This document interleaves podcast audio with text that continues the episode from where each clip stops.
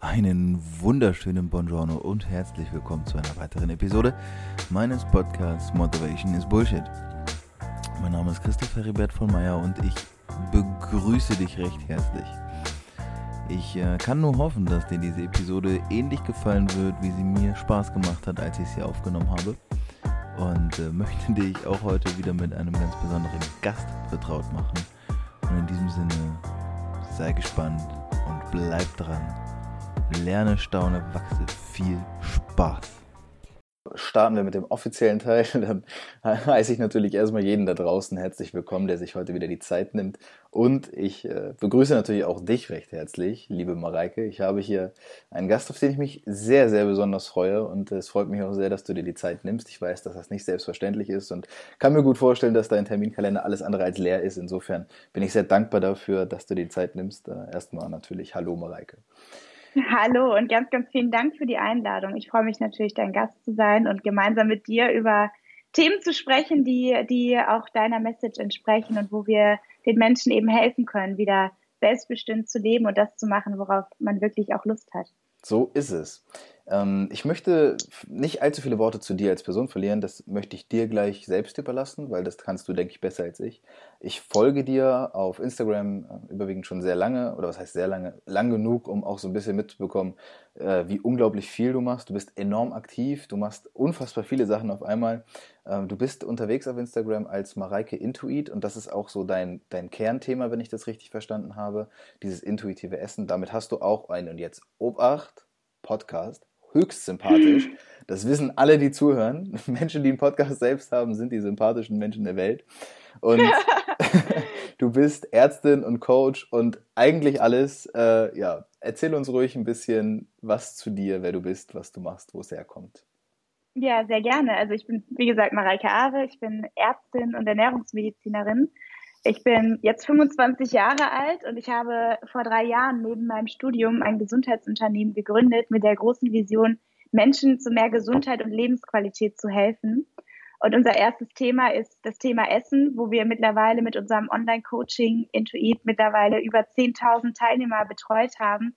Das heißt, ich habe hier in Düsseldorf ein Team mit 20 Mitarbeitern. Wir sind relativ groß geworden in den letzten drei Jahren.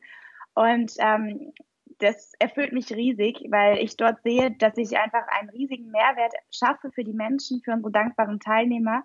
Und ich weiß auch selber aus meiner Geschichte, wie unangenehm und schrecklich das ist, wenn man seinen eigenen Körper hasst, wenn man gegen den Körper kämpft.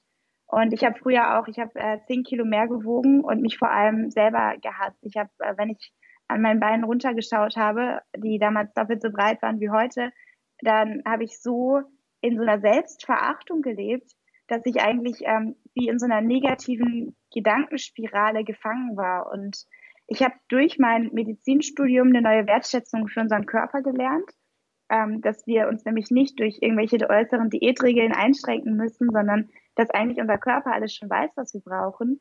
Und ich habe auch gelernt, das war eher so neben dem Medizinstudium, wie unser Gehirn funktioniert. Also dass diese ganzen Verzichte und Qual, Quälerei und Kämpfen gegen den Schweinehund, dass das alles nicht erfolgreich ist, sondern dass wir die Techniken nutzen dürfen, die erfolgreiche Menschen nutzen, nämlich das mentale Training. Und ich sage immer, bevor Usain Bolt die 100 Meter in unter 10 Sekunden gelaufen ist, ist er das tausende Mal in Gedanken gelaufen. Ja. Und genau so können auch wir wieder die Verantwortung übernehmen für unsere Gedanken, für unsere Gefühle und für letztendlich die Ergebnisse, die wir erzeugen im Leben. Das heißt, ich habe nicht nur jede Studien und Bücher zum Thema intuitives Essen gelesen, sondern mich extrem weitergebildet im Bereich NLP, Hypnose, ähm, mentales Training, Achtsamkeit, Meditation und dort eben entsprechende Weiterbildung gemacht und das alles an mir ausprobiert. Ja. Und je mehr ich das ausprobiert habe, umso leichter wurde das Thema Essen für mich und umso, umso mehr konnte ich mit meinem Körper wieder im Einklang leben, sodass ich einfach eine vollkommen neue Energie für mich erlebt habe und ich weiß, dass ähm, wenn du wieder mit dir im Einklang bist, mit deinen Gedanken, mit deinen Gefühlen, mit deinem Körper, dass du dann viel mehr erreichen kannst in deinem Leben. Du hast viel mehr Energie für alles. Nicht nur einerseits klar für dein Business. Wir haben ja danach erst quasi angefangen, diese Botschaft an andere Menschen rauszutragen und daraus auch unser Unternehmen zu gründen. Das hätte ich vorher niemals geschafft. Mhm. Dann natürlich aber auch für Dinge, die dich erfüllen. Ich habe viel mehr Lebensfreude. Ich genieße mein Leben. Ich habe viel mehr Energie auch zum Beispiel mich zu bewegen oder auch Zeit mit der Familie, mit Freunden. Also einfach die Dinge, für die wir eigentlich da sind, glaube ich, dass wir ähm, ja Momente genießen, dass wir lebendig sind, dass wir unser Leben feiern.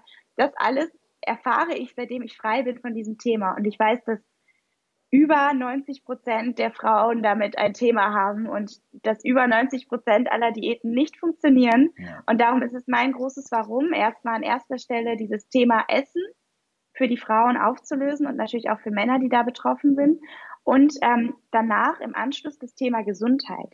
Mhm. Denn da sehe ich, das hat mich auch so abgeschreckt, diesen normalen Weg weiterzugehen. Ich meine, ja, ich bin Ärztin, ja, ich habe die Ernährungsmedizinerausbildung und ja, ich habe auch jetzt in wenigen Wochen meinen Doktortitel, mhm. aber ich werde nicht dieses System weiter unterstützen können, weil mir das Energie raubt. Alles richtet sich auf die Krankheit, alles ist so negativ.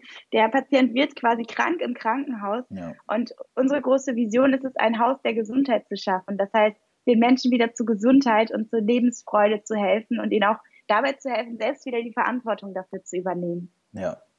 Ja, das war eine sehr schöne, sehr ausführliche äh, Einleitung. Alles cool, sehr gut. Es, es freut mich. Ich merke ja auch direkt, mit wie du da brennst und wie, da das, wie deine Augen da funkeln. Das ist ja genau das Ding, genau darum geht es mir.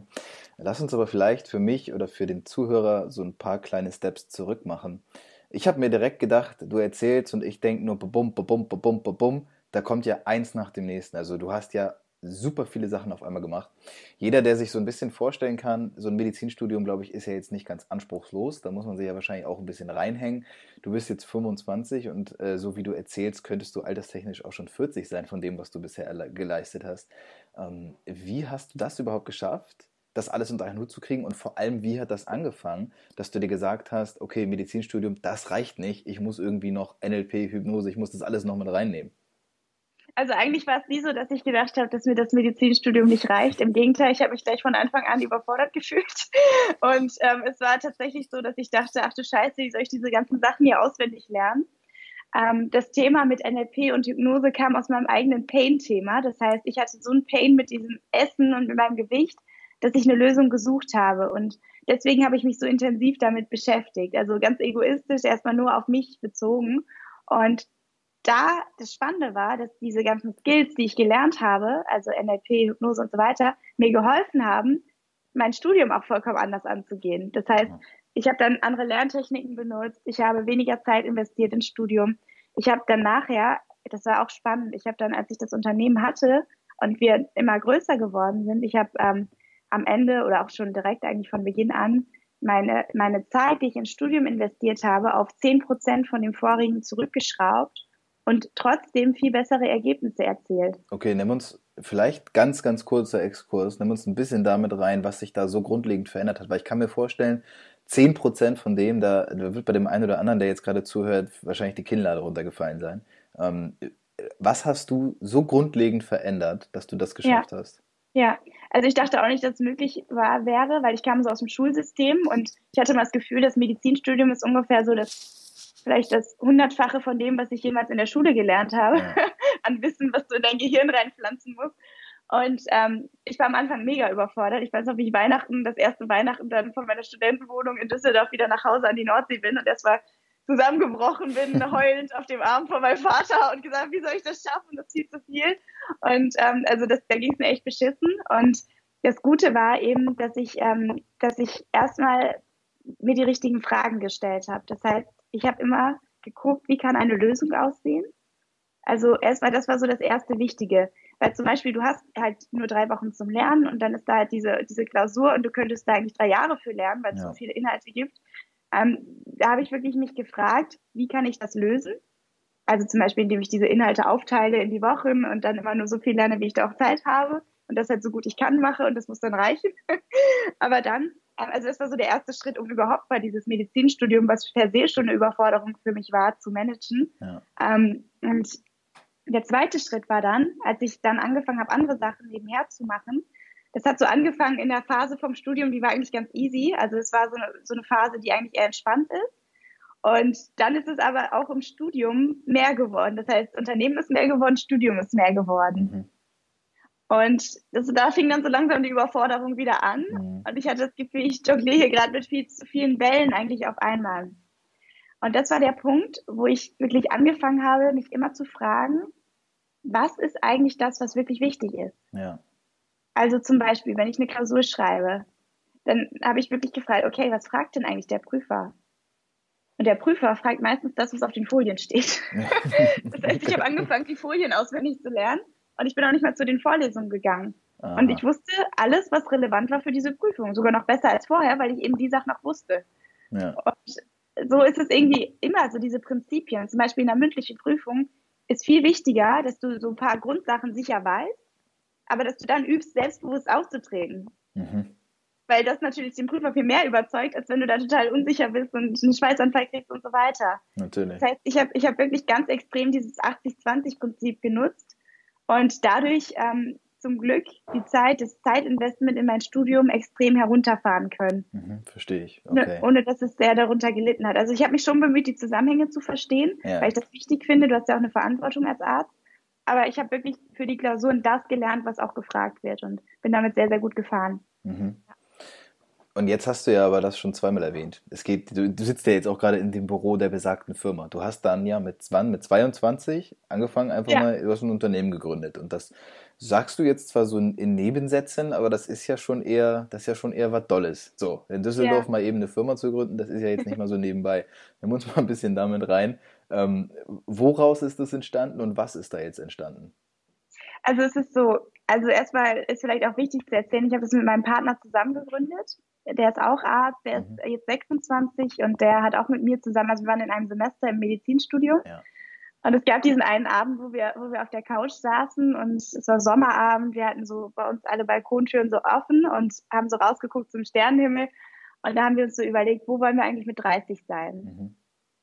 Und Marc war ziemlich angekotzt vom, von diesem ganzen Medizinsystem. Und ich, ich war noch so ein bisschen angepasst, aber ich, ich wusste schon immer auch irgendwie, dass da mehr sein muss.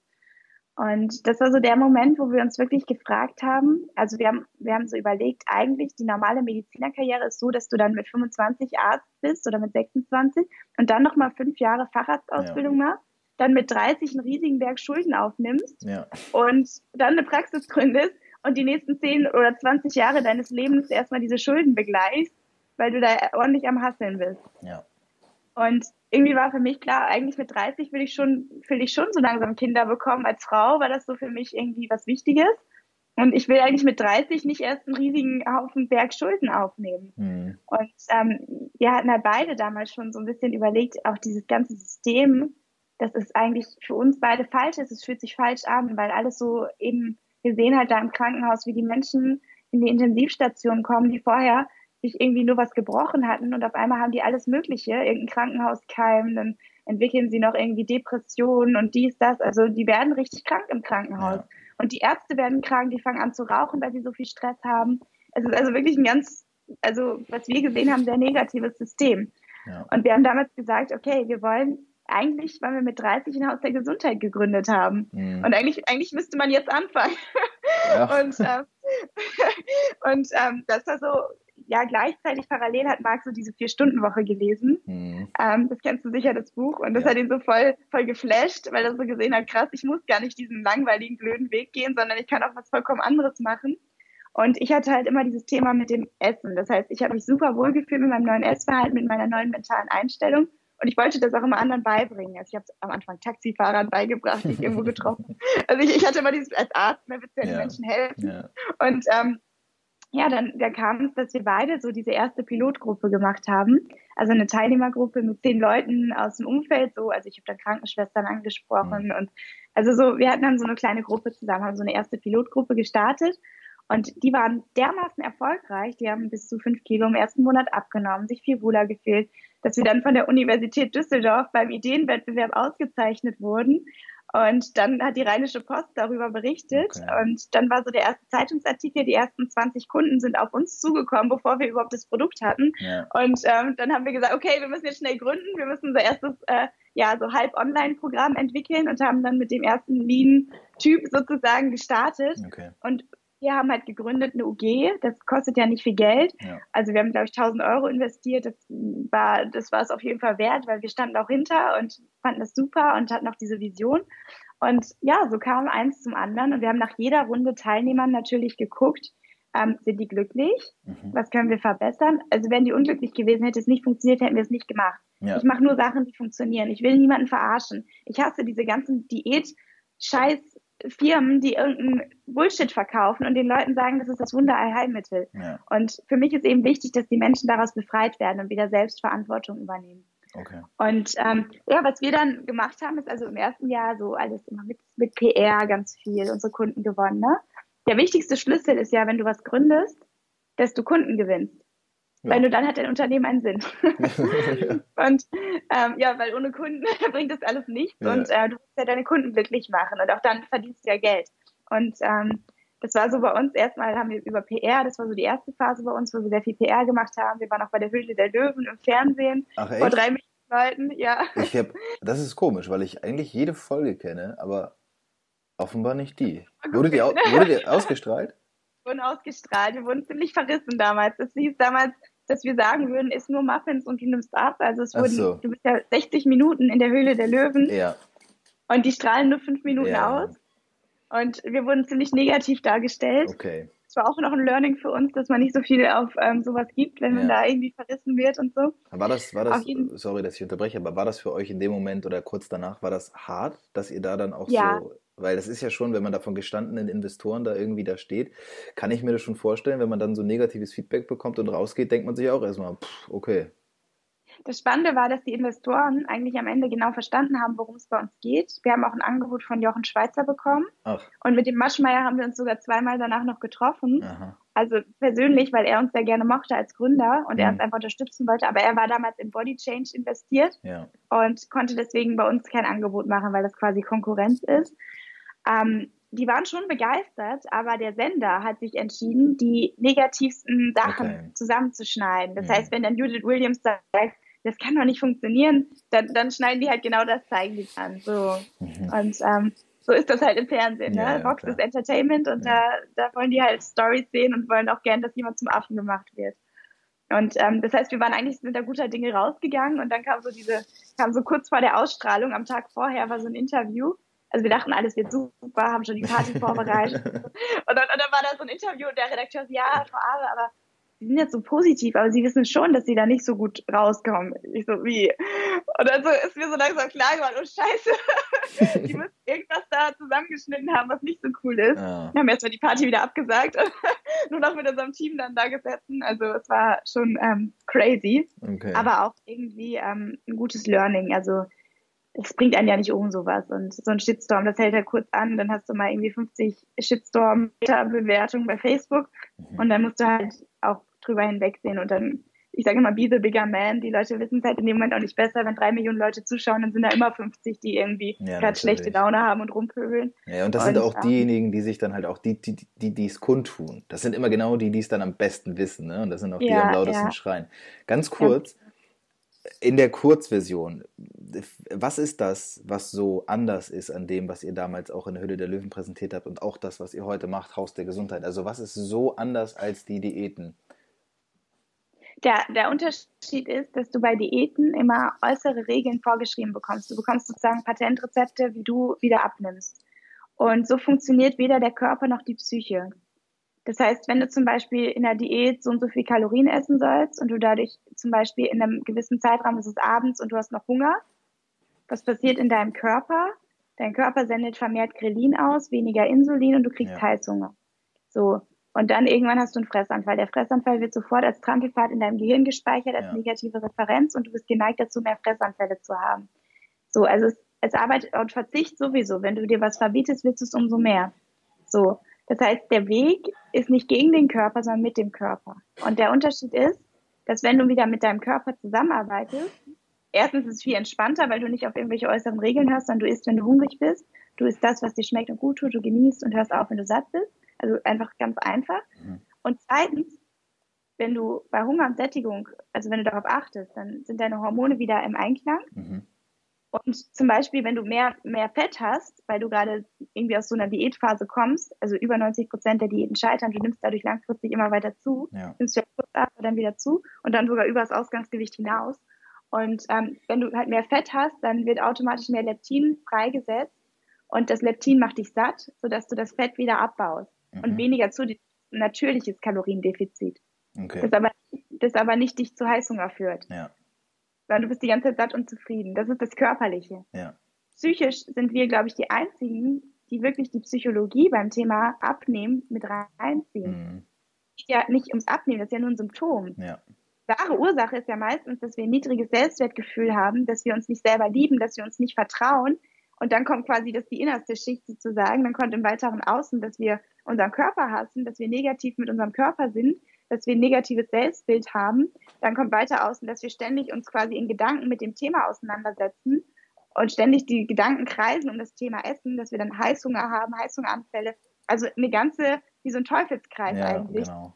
der sehr ungesund ist. Und was wir eben machen, wir, wir setzen sowohl im Inneren als auch im Äußeren an. Wir helfen wieder ein gesundes Essverhalten aufzubauen, so wie Menschen, die von Natur aus schlank sind, die, Mhm. für die das gar kein Thema ist.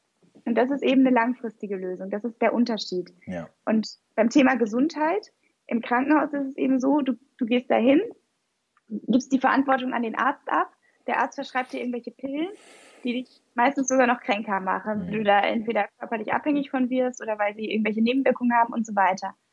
Und was wir wirklich sagen ist, du, also ich, ich, ich bin niemand, der komplett Tabletten verteufelt oder so. Aber ich denke, dass man alles reflektiert einsetzen sollte. Das heißt, es ist wichtig, dass, dass erstmal der Patient selber empowered wird, für seine Gesundheit einzustehen und dafür zu sorgen, dass er gesund ist. Also Stressmanagement zu betreiben, gesunder Schlaf, positive Gefühle. Das alles trägt ja zu unserer Gesundheit bei. Die Ja. Haupttodesursache ist, oder die Hauptkrankheitsursache in Deutschland, damit auch Haupttodesursache ist Stress Ja. und Übergewicht. Das ist alles psychologisch. Mhm. Und ich denke, dass deswegen heißt es auch Into Mind, unser Unternehmen Into Mind, weil wir eben wissen, dass alles eigentlich im Kopf beginnt. Gesundheit beginnt im Kopf. Ja, das ist wirklich enorm spannend. Also sagen wir so, ich beschäftige mich seit vielen Jahren mit diesen Themen, weil für mich das einfach ist, ich gehe fünf bis sieben Mal, je nachdem, die Woche auch ins Training und fühle mich da auch sehr, sehr wohl bei und das ist für mich wirklich ein Teil meiner Routine geworden und auch dieses Thema um Ernährung herum und du bist, was du isst, ist für mich auch etwas sehr, sehr Wichtiges, ähm, gerade wenn es halt auch ne, um Mikro- und Makronährstoffe geht, was der Körper wirklich in welcher ausgewogenen Balance zu sich nehmen sollte und so.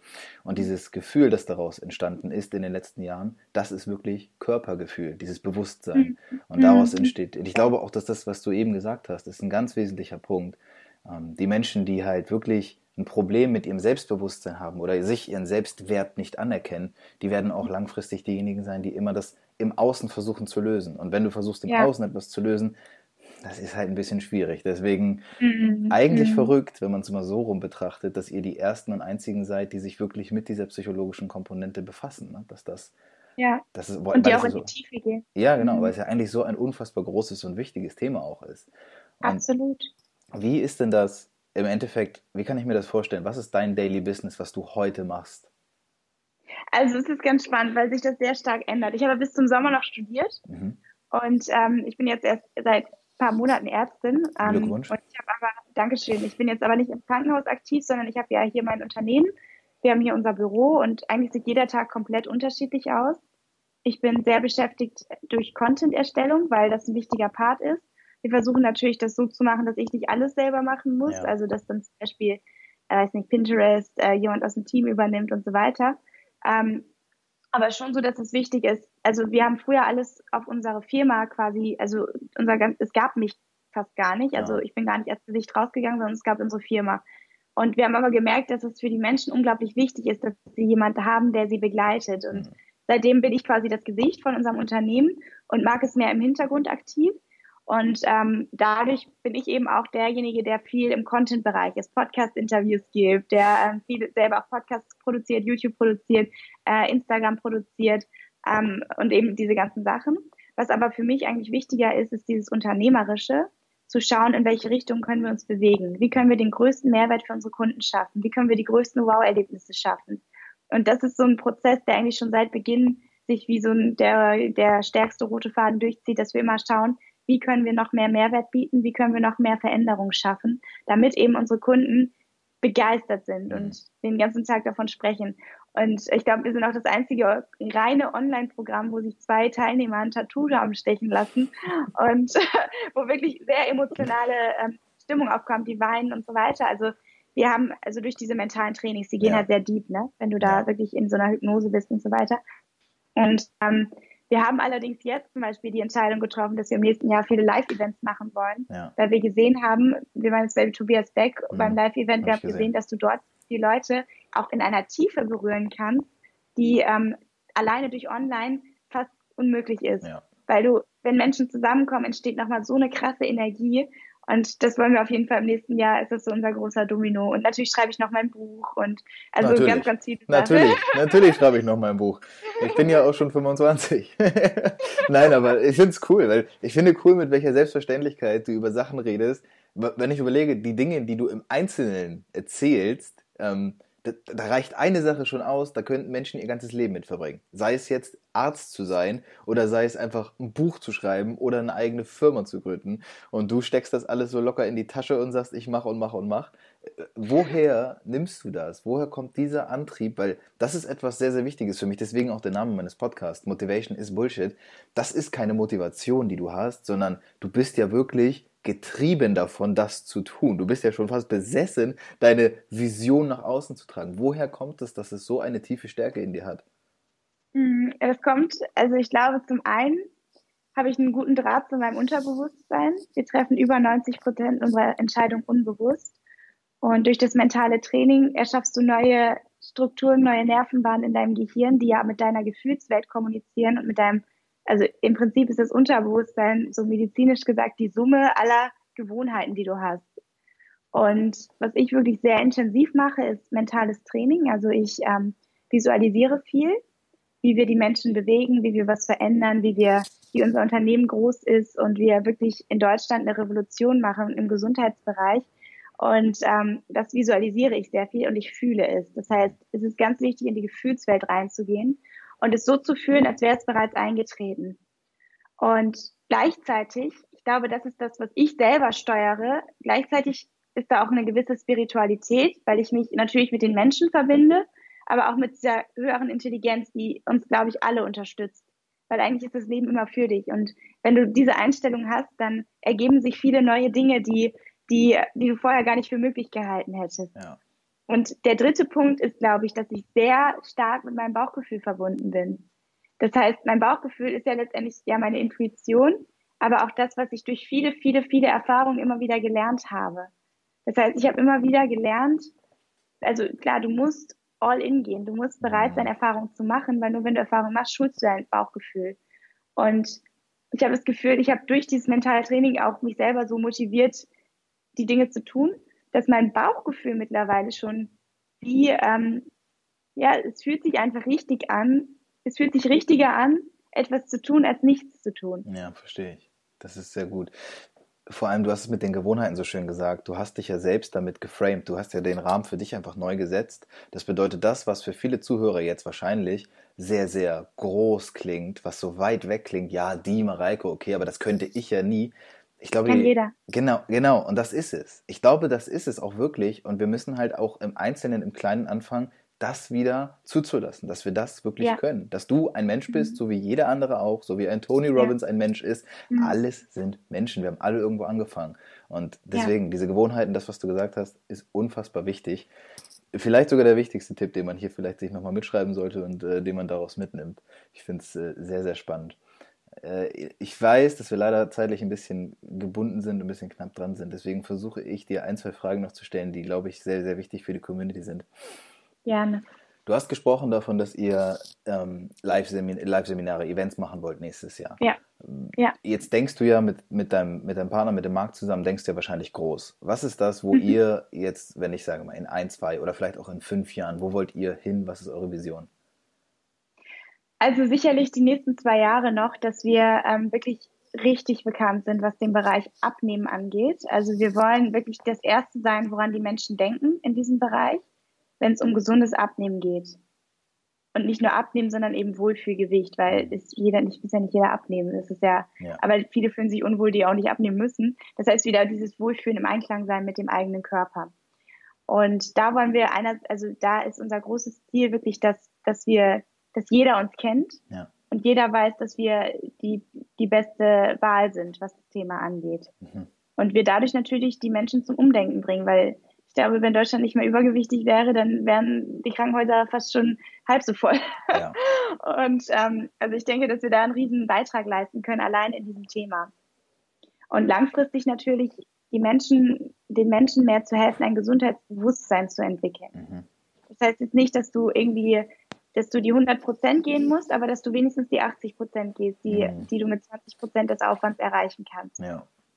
Und ähm, das heißt jetzt nicht, dass ich die Leute zu Gesundheitsfreaks ausbilden möchte oder zu Gesundheitsfanatikern, sondern dass ich ihnen helfen möchte, ein gesundes Bewusstsein für Gesundheit zu entwickeln. Mhm. Im Sinne von, dass man sich auch nicht zu sehr damit stresst, sondern mhm. dass man ja, Wohlfühlentscheidungen für sich treffen lernt, aus Selbstliebe, aus Achtsamkeit, aus, aus einem hohen Selbstwertgefühl heraus. Ja. Und ähm, da sind viele Themen, die wir an der Oberfläche, es ist ja so, das sind ja alles nur Symptome. Wenn du schlecht schlafen kannst, ist es häufig ein Symptom. Wenn du viel Stress hast, ist es ein Symptom. Wenn du zu dick bist, dann ist es ein Symptom. Und da wieder die Menschen am Symptom abzuholen und ihnen dabei zu helfen, alle Schichten von außen nach innen wieder in Einklang zu bringen. Ja. Damit sie sich wieder wohlfühlen, damit alles wieder im Einklang funktioniert. Mhm. Und das sind alles gewisse Erfolgsprinzipien, die eigentlich, klar, also die sind schon kompliziert, wenn man jetzt alles neu lernt und so weiter, aber letztendlich sind es, sind es simple Veränderungen, die die Menschen machen müssen, um wieder komplett mit sich im Reinen zu sein. Und dazu zählen Routinen, dazu zählen Gewohnheiten, dazu zählen ja Dinge wie zum Beispiel auf Grundlage welcher Entscheidungen esse ich oder esse ich jetzt aus emotionalen Gründen oder aus körperlichen Gründen oder ähm, schlafe ich jetzt, äh, weil ich mein Leben verpassen will oder schlafe ich, weil ich wirklich körperlich müde bin mhm. und ähm, also dass man einfach wieder da so ein bisschen mehr Bewusstsein reinbringt. Ja. Das ist sehr schön. Und ich finde es sehr, sehr schön, dass jemand, ähm, den ich jetzt mittlerweile ja auch kenne, dich, äh, dass du gesagt hast oder dass du mit Marc zusammen gesagt hast, wir studieren Medizin, aber wir nutzen das tatsächlich jetzt mal andersrum. Weil ich bin da ganz auf deiner Seite, auf eurer Seite. Ich sehe es nämlich genauso. Es wird leider falsch rum angesetzt. Es ist eher Medizin zu studieren. Ja, ich möchte Menschen helfen, aber du merkst langfristig, das System als, bringt dich als Arzt, als Mediziner dazu, eher das Gegenteil zu tun. Du behandelst Symptome und niemals die Ursachen und das ist leider sehr, sehr schade. Aber ja. umso schöner wäre das nicht so, wärt ihr nie auf die Idee gekommen, das zu tun, was ihr tut. Für euch ist es also ja. sehr gut, dass es so ist. Ähm, ich habe eine abschließende Frage. Es, es, geht immer so ein bisschen darum, wenn du dir vorstellst, dass der Zielzuhörer, der jetzt, jetzt vielleicht so Anfang 20 steht in seinem Leben, an irgendeinem, irgendeinem Punkt, wo er jetzt auch denkt, okay, ich weiß nicht so recht, springe ich oder springe ich nicht. Ja? Und der hat aber verdammt viel Angst, weil wir haben immer Angst. Ja. Wenn du ihn jetzt aufgrund dieser Erfahrungen, die du bis jetzt gemacht hast und auch all diese, diesem ganzen Business und alles, was du schon aufgebaut hast, wenn du ihm einen Tipp mitgeben könntest, der ihm so ein bisschen auf den, auf den, Pfad, auf den Pfad leiten soll, dass er mal so ein bisschen rauskommt aus der Komfortzone vielleicht. Mhm. Was glaubst du ist das oder was wäre der Tipp, was das Wichtigste? Ich glaube, der wichtigste Tipp ist, dass deine Angst deine größte Stärke werden kann. Weil der Weg aus der Angst führt immer durch die Angst. Ja. Und ich hatte riesige Angst und auch, ich habe auch regelmäßig fühle ich Angst. Ja. Und für mich war der größte Gamechanger, diese Angst nicht zu verdrängen und nicht vor ihr wegzulaufen, ja. sondern in die Angst reinzugehen, ihr zuzuhören. Und häufig oder fast immer hat mir meine Angst gesagt, du musst mehr Erfahrung sammeln. Mhm. Weil nur die Erfahrungen dir helfen, vorbereitet zu sein. Und was extrem hilft, ist so ein bisschen sich zu fragen, du kannst auch auf einer Skala von 1 bis 10, wenn ich diesen Schritt wage, was kann ich gewinnen? Und wenn ich den Schritt wage, was kann ich verlieren? Und daraus so eine Art Handlungszahl abzuleiten. Mhm. Und meistens ist das, was du gewinnen kannst, viel größer als das, was du verlieren kannst, gerade wenn du noch studierst. Und gerade wenn du noch am Anfang deines Lebens stehst, hast du noch so viele Jahre, alles Mögliche auszuprobieren. Das Schlimmste, was dir in Deutschland passiert, ist, dass du Hartz IV empfängst. Mein Gott. Ja. Also das ist unglaublich. Und das hat kein, das hat, ich weiß nicht, ob es irgendwo anders schon mal jemals solche Bedingungen gab, um etwas auszuprobieren und um seinen Weg zu gehen. Ja. Und ja, ich glaube, das, das ist ein ganz wichtiger Punkt, den ich mitgeben möchte. Ja, also go, do it. Es, äh, man würde sich wundern, wie viele meiner Interviewgäste am Ende vielleicht so in diese Richtung die Antwort geben. Und das ist auch genau das, was ich unterstütze. Es ist genau dieses, dieses Umdenken, das ich da vielleicht auch ein bisschen äh, versuche zu bewegen. Es ist einfach wirklich loszugehen. Loszugehen und zu machen. Finde es heraus. Wenn du Angst hast, vom 10-Meter-Turm zu springen, na, dann geh rauf und spring. Denk nicht drüber nach. Absolut, absolut.